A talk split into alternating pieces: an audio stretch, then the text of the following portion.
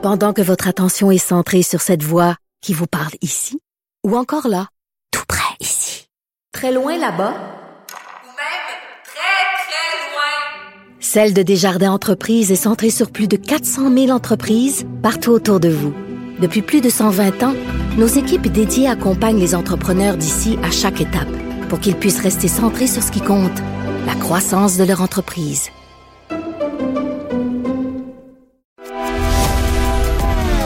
Grand philosophe, poète dans l'âme, la politique pour lui est comme un grand roman d'amour. Vous écoutez Antoine Robitaille, là-haut sur la colline. C'est mardi, alors on parle d'histoire. Les actualités de l'histoire avec Dave Noël et Antoine Robitaille. Mais bonjour Dave Noël. Bonjour Antoine. Dave Noël, notre chroniqueur historique et accessoirement historien et journaliste au devoir, auteur entre autres de Mon calme général américain chez Boréal. À tous les mardis, il nous fera une chronique sur les actualités de l'histoire parce que l'histoire et le passé sont si souvent d'actualité en politique. Et on commence aujourd'hui avec deux sujets particuliers. D'abord, en ce mois de janvier, il y a 40 ans, il y avait une démission importante.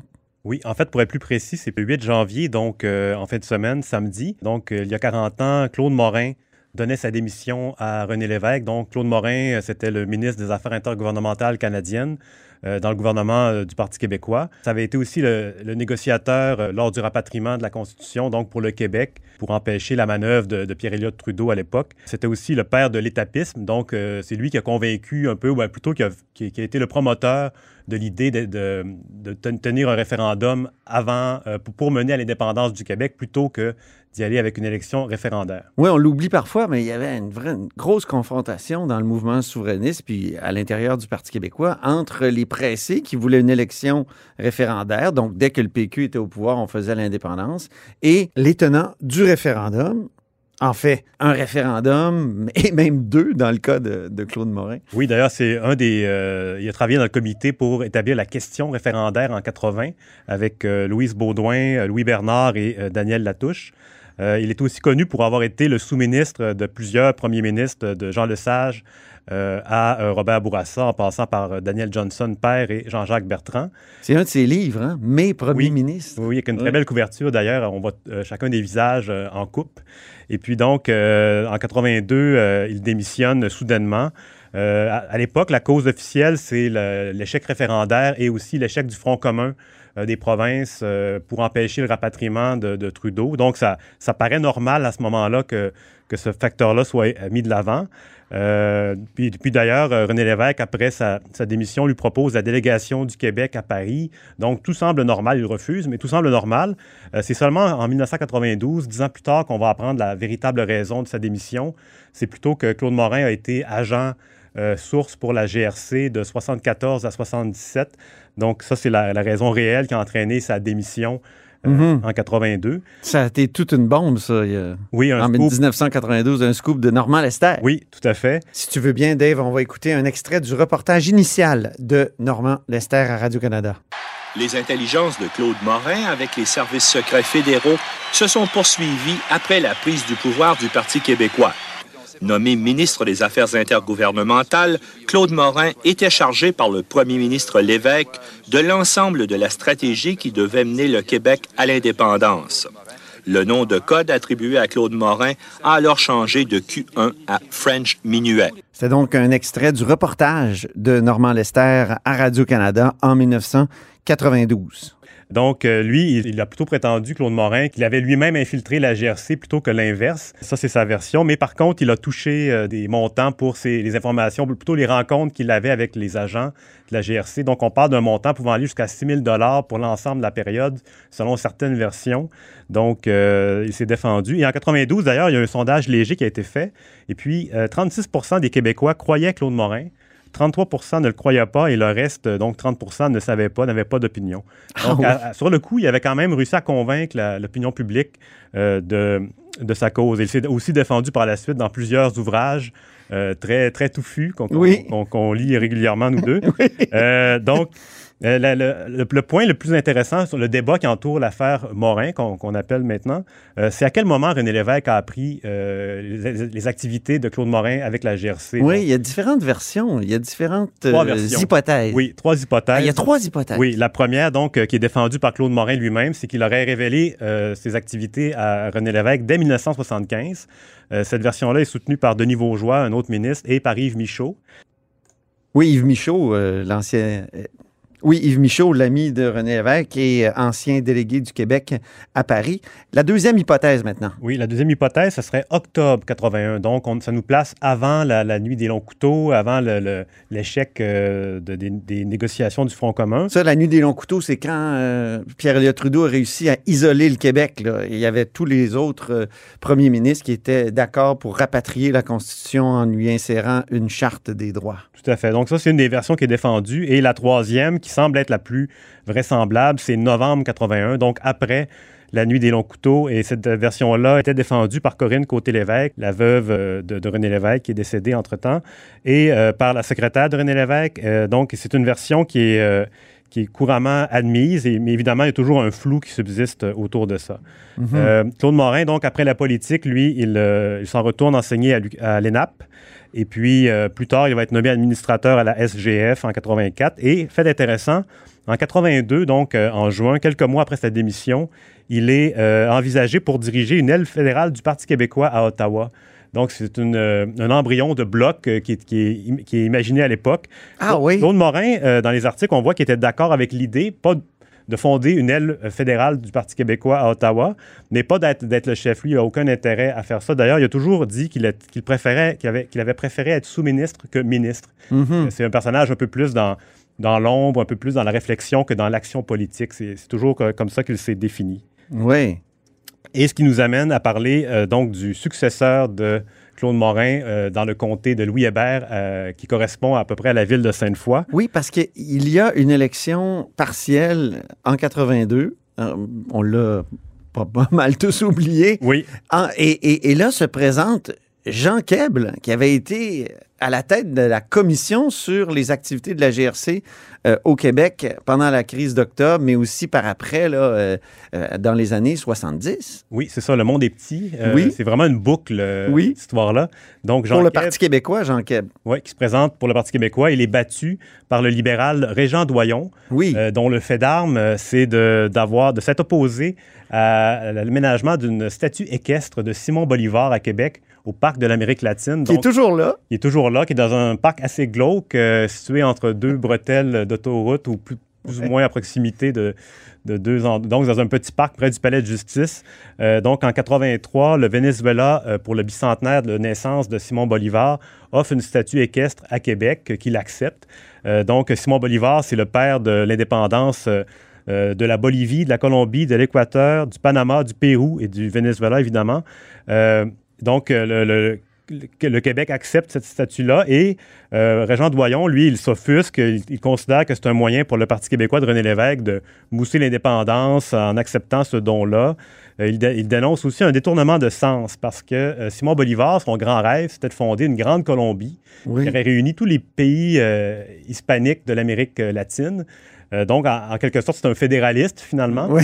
Donc, c'est une des raisons qui était évoquée. Puis aussi, il dénonçait, ça c'est un peu un classique, euh, le coût élevé du monument qu'il évaluait à 200 000 euh, qui en réalité a coûté plutôt 100 000 et, mais en- et d'ailleurs, en 85, euh, Régent Doyon va revenir sur le sujet en disant que ça avait coûté 300 000 donc il y a une espèce d'inflation dans la, la dénonciation.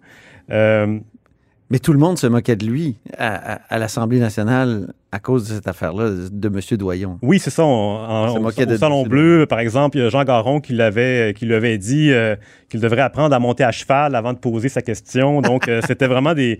euh, puis le, le Venezuela aussi s'est moqué de lui, en quelque sorte, parce qu'on lui a offert l'année suivante de la controverse une médaille commémorative euh, de, de Simon Bolivar en disant qu'il avait contribué à faire connaître euh, ce personnage historique qui, qui était méconnu et qu'il demeure aussi aujourd'hui malgré, malgré tout ça. Et puis, euh, Régent Doyon, lui, considère au contraire qu'il avait reçu l'appui de la population Oui, dans hein? cette cause-là. La preuve, il a été réélu avec le double de la majorité en 85. Et, et pour la petite histoire, il, euh, ne s'est pas présenté à l'élection de 94 qui a mis fin à sa carrière politique.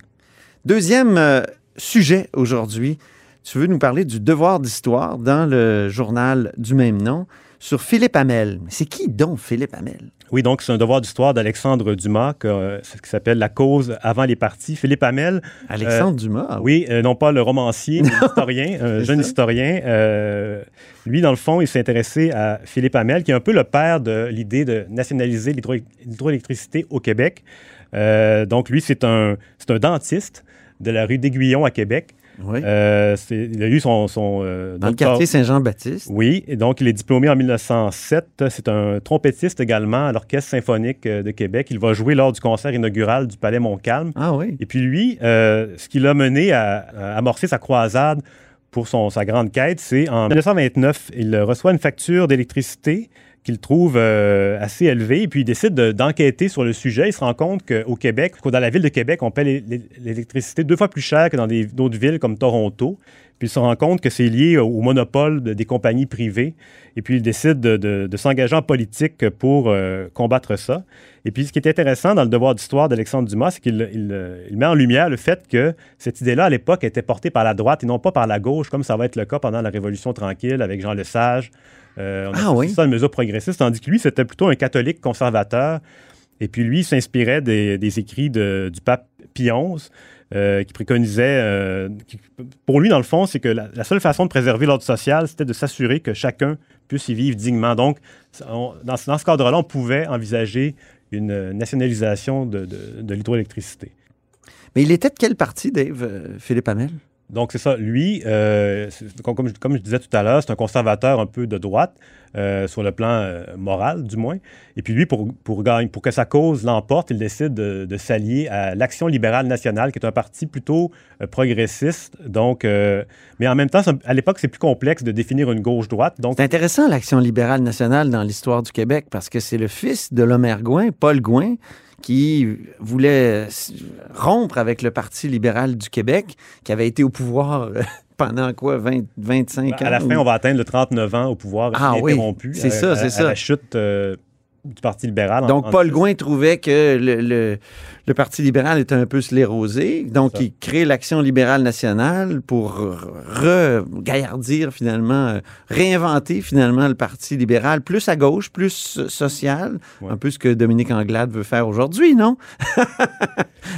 Bref, l'Action libérale nationale, j'en- j'entrerai pas là-dedans. Donc, c'est des. A euh, été, eh ça a été bouffé par le- l'Union nationale. C'est Oui, ça qui est fait, fascinant. Ce qui se produit, tout simplement, c'est ça, c'est que l'Action libérale nationale, euh, donc c'est des libéraux dissidents. En 1935, ils, euh, ils présentent des candidats et ils s'allient au Parti conservateur de Maurice Duplessis. Euh, ils s'entendent de- de- pour ne pas présenter des candidats dans les mêmes circonscriptions pour ça. éviter que le vote se divise. Et puis ça fonctionne, la majorité libérale est affaiblie, mais quand même, le, parti demeure au pouvoir. Et puis, aux élections de 36, c'est là que, que Duplessis prend le pouvoir avec l'Union nationale, qui il a réussi à fusionner les deux groupes et à- sous sa gouverne, parce qu'il était évidemment un leader un peu plus efficace euh, que, que Gouin, qui était plutôt un intellectuel euh, Mhm. malhabile dans ses discours. Euh, donc, c'est ça. Le, euh, Et Philippe Hamel, Philippe Hamel, là-dedans? lui, il est élu. Ouais. Euh, il, il, demeure fidèle à Maurice Duplessis parce que Duplessis s'engage à nationaliser l'hydroélectricité. il est vraiment ferme et, et Hamel y croit. Donc, euh, lui, il entre au, au Parlement comme ça. Et puis, d'ailleurs, il va avoir un passage un peu, euh, un peu mouvementé au Parlement parce qu'il va euh, gifler un, euh, un- un libéral, un député libéral, un peu comme Oliver Asselin Oui. avait fait en 1909. Oliver Asselin, le journaliste. Oui, le journaliste qui avait giflé euh, le ministre Tachereau à l'époque. Il n'était pas encore premier ministre. Donc, Hamel, c'est ça que, que révélait Alexandre Dumas, a fait, a fait la même chose. C'est un peu étonnant parce qu'on ne l'imagine pas comme ça. Le peu qu'on connaît de lui, donc, on ne le voyait pas comme un personnage qui pouvait arriver à, à de tels extrêmes. Mais à l'époque, le Parlement de- des années 30 était assez violent quand même. Il y avait beaucoup de bagarres. euh, euh, c'était, comme à Taïwan. ouais, un peu, ou en Ukraine. Le décorum n'était pas, euh, pas celui qu'on connaît aujourd'hui. Euh, en 1937, donc, Hamel quitte l'Union nationale. Il, réalise que euh, Duplessis ne va pas respecter ses promesses. Et puis, euh, le il va fonder un, un parti éphémère qui est le Parti national avec d'autres dissidents qui, qui va se saborder en 1939. Là, il décide d'abandonner la politique. Hamel il se rend compte que ça ne fonctionnera pas. Euh, par contre, euh, Adélard Godbout va créer Hydro-Québec en 1944 euh, qui va commencer très, très tranquillement. On va, on va devoir attendre aux années 60 avec avec Jean Lesage pour assister à la réalisation de son projet comme il l'imaginait. Mhm. Mais euh, lui, il décède en 1954, donc euh, un petit peu avant. Il n'aura pas eu le temps de, de voir le résultat de, de son grand projet. Et il faut le dire, Alexandre Dumas, l'au- l'auteur euh, du Devoir d'histoire, a écrit un livre sur ce qu'il a appelé les quatre mousquetaires. Oui, tout à fait. Donc, il a, il a mis à profit son, son nom, euh, qui, rappelle le romancier. C'est euh. C'est ça, son livre s'appelle Les quatre mousquetaires de Québec, la carrière politique de René Chaloux, Oscar Drouin, Ernest Grégoire et Philippe Hamel, donc publié chez Septentrion en l'année dernière. Et puis, euh, C'est un aptonyme, ça, un Alexandre Dumas qui oui, tout à fait. écrit un livre sur quatre mousquetaires. Mais le terme était utilisé à l'époque, on les appelait comme ça. C'était Oui. vraiment un petit groupe euh, assez soudé au moment de, de- de- de leur élection, du moins. Puis, euh, donc, Philippe Hamel, c'est un peu la figure la plus connue, avec euh, René Chaloux, qui est quand même le père euh, de l'adoption du Fleur de Lysée Ben actuel. oui, du drapeau. C'est lui qui a poussé le projet pour que Duplessis l'accepte en 48. Donc, c'est vraiment un ouvrage intéressant. On, on fait vraiment le tour de, de ce- Parce que souvent, on s'arrête à, à Duplessis. On a beaucoup de biographies de Duplessis, mais on oublie un peu les personnages qui l'ont qui l'ont appuyé, qui l'ont soutenu. Donc, euh, c'est- un ouvrage qui, met- qui permet d'en connaître plus. Les personnages qu'il a trahis aussi. Oui, voilà, on a Ah. tout. euh, On peut le dire. Merci infiniment, Dave, pour cette première chronique, les actualités de l'histoire. merci Antoine, à la semaine prochaine. Je rappelle que Dave Noël est notre chroniqueur d'histoire et accessoirement historien et journaliste au devoir, auteur entre autres de Mon Calme général américain. Et c'est ainsi que se termine La Haut sur la Colline en ce mardi. Merci beaucoup d'avoir été des nôtres. N'hésitez surtout pas à diffuser vos segments préférés sur vos réseaux. Ça, c'est la fonction partage. Et je vous dis à demain.